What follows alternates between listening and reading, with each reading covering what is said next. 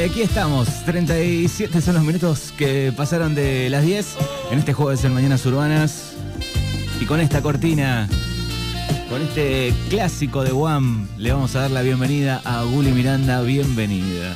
Buenos días, eh, me gusta mucho esto de que la producción me cuida, sabe lo que quiero, porque anoche lo pedí, dije, Vamos esta con esto. columna, vamos a hablar de la cochinada, tiene que estar un tema como este, que es, Es el himno del amor, esta canción de... es tan sensual esta canción, es, es maravillosa. Eh, yo que soy una vieja que le gusta todo lo de antes, necesitaba un tema así. Un tema que, que vaya con... eh, junto a la, a, la, a la columna de Tenía hoy. que ¿no? acompañar esta temática con una buena musicalización. Este, espectacular este tema.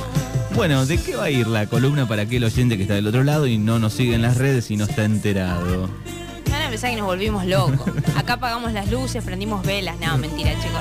Eh, hoy vamos a hablar de el orgasmo femenino. Muy bien. ¿Por qué? Porque el 8 de agosto se conmemora el Día del Orgasmo Femenino, que tiene como objetivo crear conciencia sobre la sexualidad femenina y el derecho al placer de las mujeres. Eh, siempre que hablamos de estas cosas en los feminismos es como, hoy tenemos que hablar de esto, tenemos que pedir algo obvio, ¿viste? Que parece que... Que debería ser no- normal, ¿no? Claro, que las mujeres también somos eh, sujetos deseantes, que quieren tener placer, que le quieren pasar bien. Eh, así que también eh, en, este, mm, en esta idea de que sostenemos desde los feminismos, que, que lo personal es político, eh, parece que es un poco a todas que nos ha pasado que el tema del orgasmo no es algo tan sencillo. Eh, entonces eh, empezamos también en nuestras conquistas eh, las mujeres a reivindicar ¿no? este derecho a tener el mismo placer que tienen los hombres en los encuentros sexuales. Así que se me ocurrió convocar a la licenciada en psicología y sexóloga clínica Nerea Fernández Mangas. Si bien acá en la radio suele haber un espacio con una sexóloga, tengo que admitir que falta un poco de perspectiva de género ahí. Eh, así que bueno, eh, Nerea la, sigo en, las redes y siempre me, gusta mucho lo que comparte. Eh, y dije, vamos a llamar a Nerea vamos a hablar un poquito.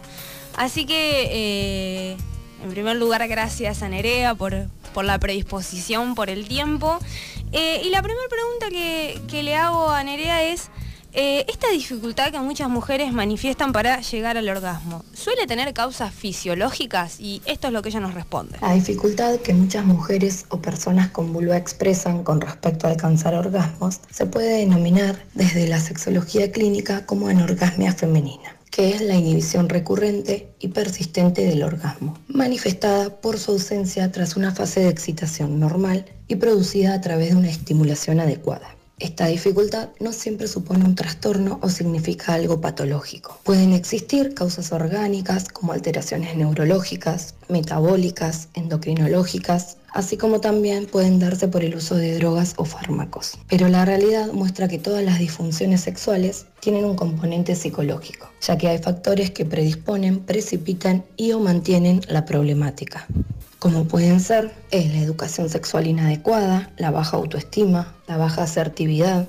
es decir, no poder comunicar claramente lo que necesitamos, los pensamientos negativos frente al sexo o al desempeño, la ansiedad anticipatoria junto a una demanda excesiva de la pareja, los conflictos en la pareja, entre otros. Desde la sexología, además de buscar las causas y tratar las disfunciones, se trabaja desde la psicoeducación en cuanto a revisar creencias equivocadas y mitos sobre la sexualidad y los roles. Es fundamental la perspectiva de género, ya que el papel y rol de la mujer con respecto a la sexualidad históricamente ha estado ligado a la maternidad, a la reproducción y a satisfacer al otro. Bien, eh, esto que dice Nere mm, me resulta interesante porque antes de hablar con ella estuve leyendo eh, que la mayoría de los estudios que se han hecho al respecto indican que solo el 5% de los casos de anorgasmia se pueden atribuir a problemas fisiológicos. O sea que en general son del orden psicológico, ¿no?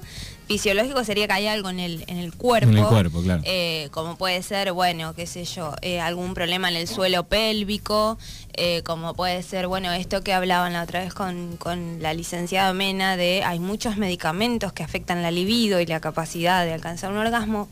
Pero ese porcentaje Es nada, 5%. es muy pequeño. poquito. Eh, quiero hacer eh, acá hacer una aclaración para eh, las y los oyentes eh, que van a escuchar a Nerea hablar de mujeres y de personas con vulva. Esto es porque entendemos que el género no está determinado por nuestro sexo biológico, entonces hay personas con vulva que no son mujeres, como los varones trans, como las personas intersex. Entonces muchas veces ella se va a referir con este término. Em, la otra pregunta que le hacía Nere es eh, algo que yo creo que nunca nos enseñaron a las mujeres, que es, no sé si a los varones, pero particularmente a las mujeres nunca se nos ha, enseñado eso, que es la importancia de conocer nuestro cuerpo para, para poder habitar el placer, digamos. ¿Tienen una relación esto de conocer mi cuerpo o no para poder después habitar el placer? Eh, así que escuchamos la respuesta de Nere. Conocer nuestro cuerpo es imprescindible. Cuando hablamos de placer nos referimos a, que la experiencia de algo se siente bien, nos genera disfrute, sensaciones, pensamientos y emociones referidas al goce, las cuales van a depender de nuestra singularidad. No a todos nos da placer lo mismo. En el plano sexual pasa exactamente lo mismo. Este placer va a depender de muchos factores relacionados con aquello que nos hace ser quienes somos y con aquello que nos permitimos explorar. Conocer nuestro cuerpo y autoestimularlo es una de las maneras más gratificantes de estar en contacto con nuestro placer y sexualidad. Nos permite descubrir nuevas sensaciones y reacciones corporales. Se trata de amor propio y autocuidado. Es imprescindible habitar nuestro cuerpo, validarlo y autoerotizarlo. Es entender, además, que nuestro placer no tiene que depender de un otro. Asimismo, si nos conocemos, sabemos lo que nos gusta, dónde y cómo, nos habitamos, nos encontramos a nosotras mismas y somos conscientes de nuestro placer. Así podemos comunicar qué es lo que queremos, porque de no ser así nos vamos a relacionar con el otro desde un lugar de dependencia. Es primordial la educación sexual. Hay muchas cuestiones por deconstruir. Históricamente se ha creado una relación negativa entre las mujeres y su cuerpo. El placer de las personas con vulva siempre ha sido tema tabú. Hablar del placer y el orgasmo en las mujeres es una protesta y una rebelión. Es reconocernos y que nos reconozcan sujetos deseantes y también es disfrutarnos en la soledad sin el imperativo de un partener. Bueno, eh, esto me resultó muy interesante porque vos imaginate, Manu, eh, que hay países en los que todavía existe la mutilación genital femenina, para Sí. que las mujeres no sientan placer. Digamos, en algunos lugares del mundo llegamos a esos extremos. En el 2022 estamos Eh, hablando, hoy en ¿no? día, sí, chicos, esto sigue pasando. Googleen porque sigue pasando. Pero a esto que decía Nere, eh, que cuando lo escuché me hizo mucho sentido, porque muchas veces una, una eh, en su cabeza de, de, de construcción hace muchas, eh, muchos abordajes, pero siempre hay algo que se te escapa. Bueno, a mí se me escapaba esto que dice Nere de eh, a nosotras nos educan para odiar a nuestro cuerpo, ¿no? Porque siempre eh, estás o estás gorda o estás muy flaca o tenés celulitis o tenés estrías o tenés arrugas o tenés canas o em, bueno ahora la última es este esto es para otra columna porque me, me, me empiezo a poner este roja las vaginas hablan tu vagina necesita hidratarse, tu vagina, ahora hay una movida, ahora las vaginas necesitan un montón, no necesita nada tu vagina, amiga, si estás escuchando, no necesita nada tu Claro, el, vagina. el tema tiene, y acá importantísimo me parece en los últimos años las redes, ¿no? Como machacaron más todavía lo que veíamos antes en la tele, por ejemplo, ¿no? Sí, y ahora hay un- una... A mí me da la impresión de que hay una, un falso empoderamiento de, ay, hablamos de nuestras vaginas. Dejen de exigirle cosas a las vaginas, por favor, les pido. No hay cremas, no hay desodorantes, no hay jabones para los escrotos, para... ¿Por qué hay para las vaginas? O sea, tu vagina no necesita nada, tu vagina necesita que eh, sea agua, jabón, hasta ahí nomás, cosas de algodón, no necesita ni cremas ni...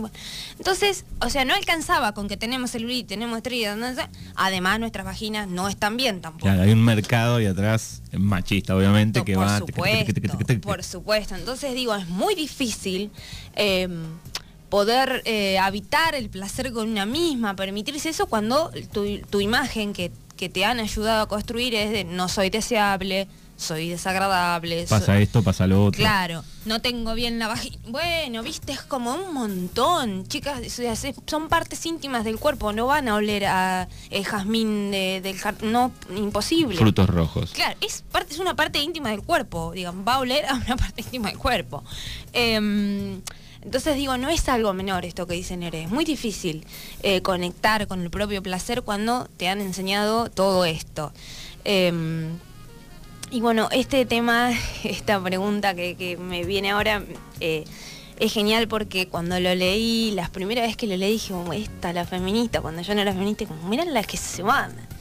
Que hablaban de la brecha orgásmica, ¿no? No solamente hay una brecha laboral, una brecha en, en cierto sino que hay una brecha orgásmica. Eh, entonces encontré em, que una eh, profesora de la Universidad de Florida, que es doctora, que se llama Laurie Mintz, hizo un libro sobre esto, escribió un libro sobre esto, eh, sobre la brecha orgásmica, y en este libro menciona una investigación que realizaron con 800 estudiantes universitarios, em, amo los pibes prestándose para esto, donde el resultado que arroja este estudio es que los hombres experimentan orgasmos el 91% de las veces que tienen relaciones sexuales y las mujeres, solo el 39% de las veces. 39-95. 39-91, sí. 91. Nere después tira otras cifras, pero bueno, por supuesto que depende, ¿no? De qué estudios, de en dónde se hizo, entonces las... Pero, pero andamos ahí. La, brecha es más o menos ese número de, diferencia. Eh, sí, más o menos la mitad, digamos, por abajo estamos las mujeres. Entonces yo le preguntaba a, Nere em, cuánto influye ¿no? el sistema machista y patriarcal en esta brecha orgásmica. Y esto es lo, que, nos decía. Esta brecha está directamente relacionada con el sistema patriarcal y la reproducción de estereotipos y desigualdades sociales de género. El orden patriarcal está detrás de esta brecha, como lo está también detrás de la brecha económica, salarial y de oportunidades. La brecha de género se extiende hasta la intimidad. Nuestra cama y sexualidad también se ven afectadas por la hegemonía del machismo, haciendo que la cuota de placer de las mujeres sea mucho menor que la de los hombres. Los hombres heterosexuales alcanzan el orgasmo en el 95% de los encuentros sexuales, a diferencia de las mujeres heterosexuales que solo lo logran en el 65%. La realidad es que todas las, las, mujeres y personas con vulva son capaces de alcanzar el orgasmo si se les aportan los estímulos necesarios en el tiempo que necesitan. Y si además, y primordial, se les habilita para disfrutar. El tema es que vivimos en una sociedad que enseña a las mujeres a ser complacientes, sumisas, donde su sexualidad se ve reducida a satisfacer. Los factores que operan para que exista esta brecha orgásmica son la falta de educación sexual, la negación del placer de las mujeres, pensar que el sexo es solo penetración, terminar el encuentro cuando el hombre alcanza el orgasmo y el desconocimiento de la anatomía de las personas con vulva. Vuelvo a repetir, como en la anterior, que es fundamental una educación sexual construida desde una perspectiva de género que le dé el lugar que merece la satisfacción y el placer de la mujer. La mujer es merecedora de placer y la brecha no es fisiológica, es cultural. Bueno, bien clara. Es cultural, no es fisiológica.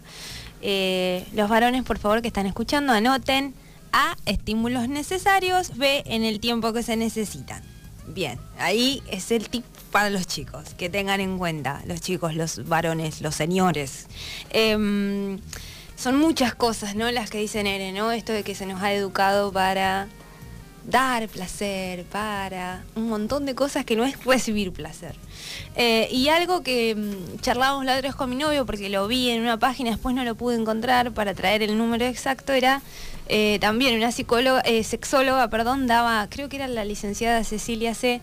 Decía, bueno, el hombre necesita una estimulación de entre 5 y 15 minutos para llegar al orgasmo la mujer entre 15 y 40, o sea, ahí hay una brecha eh, grosa también, porque digo, los tiempos son distintos, entonces eh, está bueno también.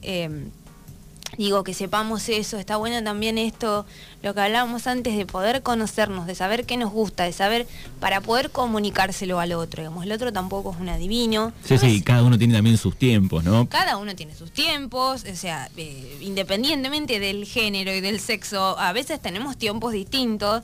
Em, y también hay, hay que decirlo, hay señores con voluntad de perro muerto, pero bueno, una tiene que también decir, bueno, vamos, hermano, ponete en las pilas. Eh, yo voy a contar algo que podría ser un chiste, pero es una anécdota muy íntima. Eh, pero esta columna me lo hizo acordar y era como yo esto lo tengo que contar. Eh, cuando empecé a tener relaciones sexuales, y tenía, no sé, unos 16 años, em, yo como que las primeras veces decía, pero esto no es para tanto, esto claro, porque yo la verdad que no... Mal pero no le encontraba el. Porque claramente yo no llegaba. Era como, como tomar de chico la primera cerveza. Así, ¿Por qué toman esto? Que dicen que está buena la cerveza, está mal. con esta porquería. más o menos lo mismo. Y yo era como tanto de tonta historia hacen de esto. Era como que yo, yo veía que él la pasaba bomba, pero yo era como.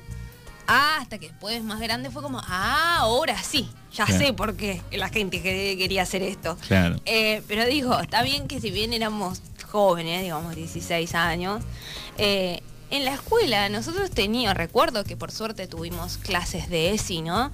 Pero siempre eran apuntadas al cuidado, ¿no? Nunca se hablaba del placer, era el cuidado, bueno, hay que usar estos métodos, hay que hacer esto, hay que ir al médico a hacer esto, pero nunca se nos enseñó a disfrutar al placer. Era como esto, esto es algo que hay que hacer así, parte de la reproducción, pero nunca se nos enseñó a evitar el placer. Y es un ejercicio para todos eh, y para todas, no solamente para las mujeres, digo. Em, para los varones también salir de los mandatos de, hay que hacer y hay que... No, mira, la verdad es que si no, no te sale no, si no te gusta no. Eh, ahí eh, lo que decimos siempre, ¿no? El patriarcado oprime a las mujeres, pero también oprime a los varones muchísimo. Eh, y por último, bueno, le preguntaba a Nere algo que, mm, que siempre me hizo ruido, al menos la primera vez que tuve una aproximación a la industria pornográfica fue como, mm, esto, mm, no, no, no, no, no.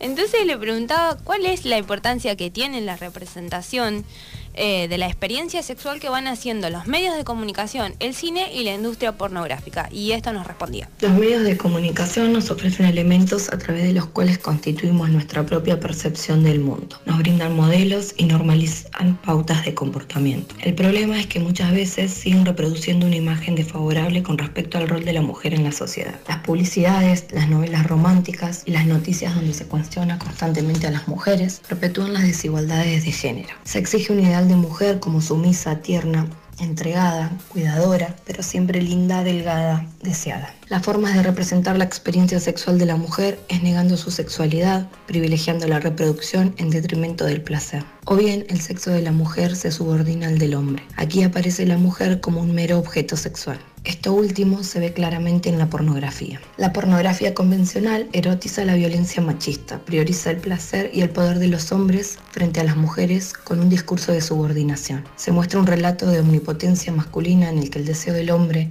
no tiene límites, a la vez que el único atributo de la mujer es dar placer. El hombre aparece como un activo, agresivo, violento, y la mujer como pasiva, inferior, receptora. Aparecen juntos el deseo, dominio y la violencia, reproduciendo patriarcado. Un cóctel muy peligroso para quienes lo consumen sin una educación sexual previa. La narrativa dominante sobre la sexualidad humana normaliza que las mujeres tengamos menos orgasmos. Las desigualdades de género aparecen también acá. Mientras sigamos ignorando el placer de la mujer bajo la falsa creencia de que es normal, que sea difícil o que no lo sintamos y no lo deseemos, la sexualidad y el cuerpo de las mujeres seguirá encadenado a los deseos, necesidades y placeres de lo masculino. No hay calidad sin equidad. Disfrutar de nuestra sexualidad requiere que se haga un análisis de las desigualdades sociales que atraviesan nuestros cuerpos. Solo así se podrá entender cómo hombres y mujeres no llegamos al encuentro sexual en igualdad de circunstancias. Si nuestros cuerpos y discursos siempre están en tela de juicio, ¿cómo podemos habitar el placer? Si somos cuestionados constantemente por lo que hacemos, decimos o vestimos. Si el sistema y los medios que lo reproducen nos ha impuesto a las mujeres que dar placer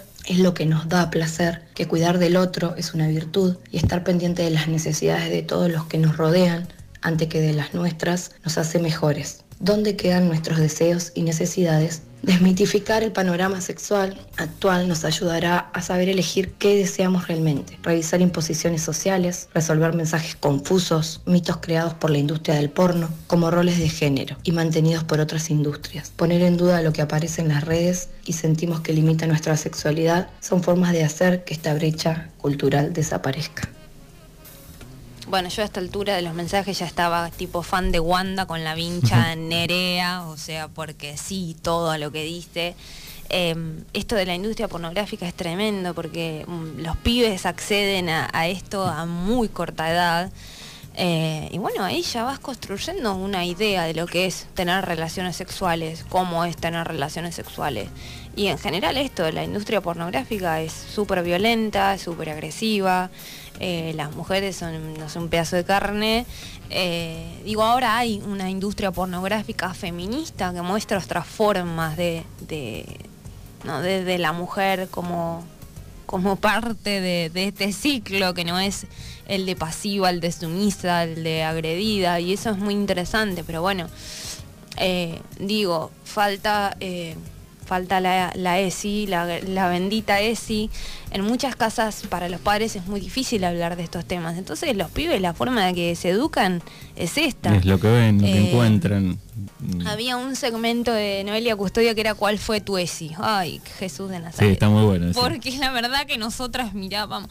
Vos, ahora yo miro las cosas que yo veía de Cris Nombra, nombra ISAT eh, me parece, en un momento, Noelia Gusto. Sí, nombra Isaac, pero además nombran las novelas de Cris Morena, que yo hoy la, eh, repaso porque a mí me dejaban mirar todo. En realidad no me dejaban, mi mamá estaba trabajando, pobre, yo me prendía todas las novelas. Unos niveles de violencia, los pibitos de machiruleadas, de... Ay, señora, bueno, así nos educamos, ¿qué te voy a decir? Eh, y bueno... Ni hablar si vas más para atrás. No, bueno, sí. No, en Rosa de Lejos. Rosa de Lejos. Las cosas que se encontrarán ahí.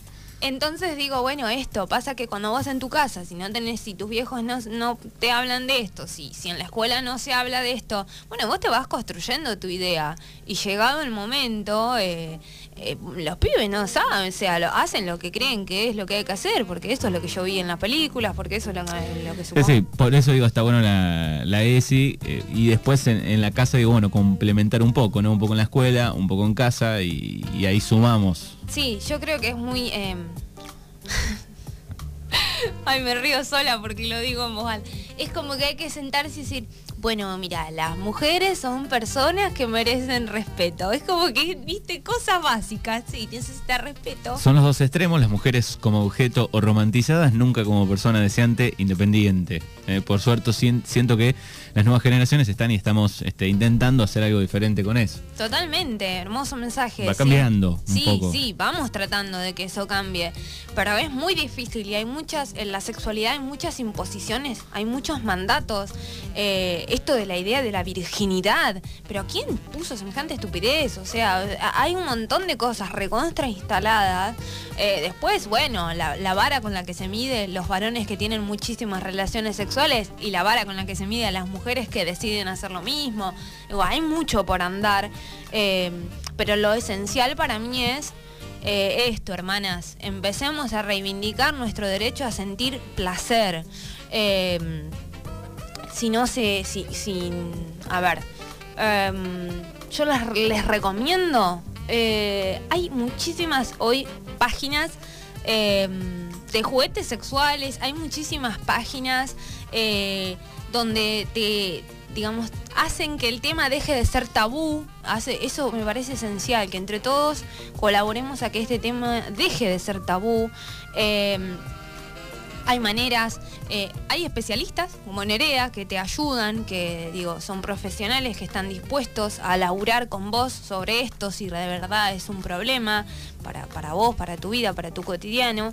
Eh, así que nada, esta columna es, una invitación a reivindicar el derecho de las mujeres a, sentir placer.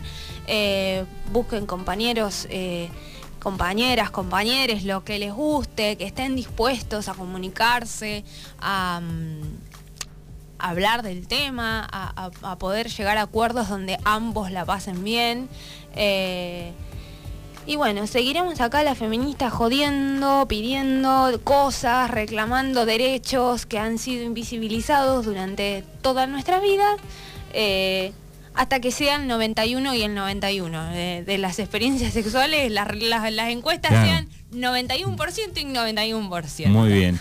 Dice, siempre llegamos a la misma conclusión, lo importante de la educación sexual en la escuela, que no solo incluye lo sexual, abarca sentimientos, eh, saber respetar al otro, cuidado del cuerpo, del alma, eh, muy bien el espacio, dice por acá, eh, en el 41 38 80. Y es para pensarlo, para analizarlo, este, que está en lo cultural este, dando vueltas ahí, pero no se analiza. Sí, así que gracias a las oyentes. Yo tengo ahí un mini club de fans que siempre me escucha, que me dice, ah, yo te escucho, te escucho. Así que muchas gracias, bienvenidos los aportes.